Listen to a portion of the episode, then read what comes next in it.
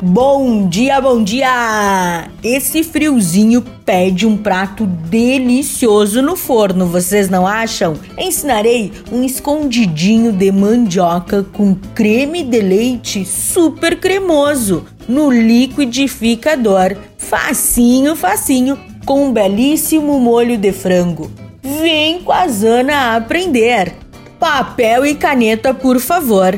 Um quilo de mandioca, aipim cozido, um peito de frango cozido e desfiado, duas caixinhas de creme de leite, 50 gramas de queijo ralado, uma cebola picada, três dentes de alho picados, uma lata de milho, quatro colheres de molho de tomate, azeitona picada a gosto, uma colher de sopa de fermento em pó, uma colher de sopa de páprica, orégano a gosto, sal e pimenta a gosto.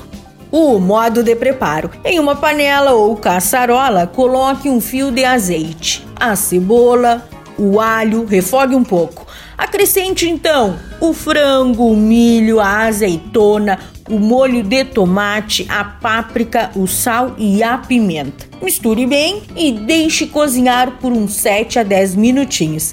E reserve. No liquidificador, coloque a mandioca, o creme de leite, o queijo ralado, o fermento em pó, o sal e a pimenta. Bata até ficar um creme liso. Unte um refratário e coloque a metade do creme, depois o frango e novamente o creme. Salpique com orégano, leve ao forno em temperatura de 200 graus por cerca de 15 a 20 minutinhos e está prontinho seu escondidinho com mandioca.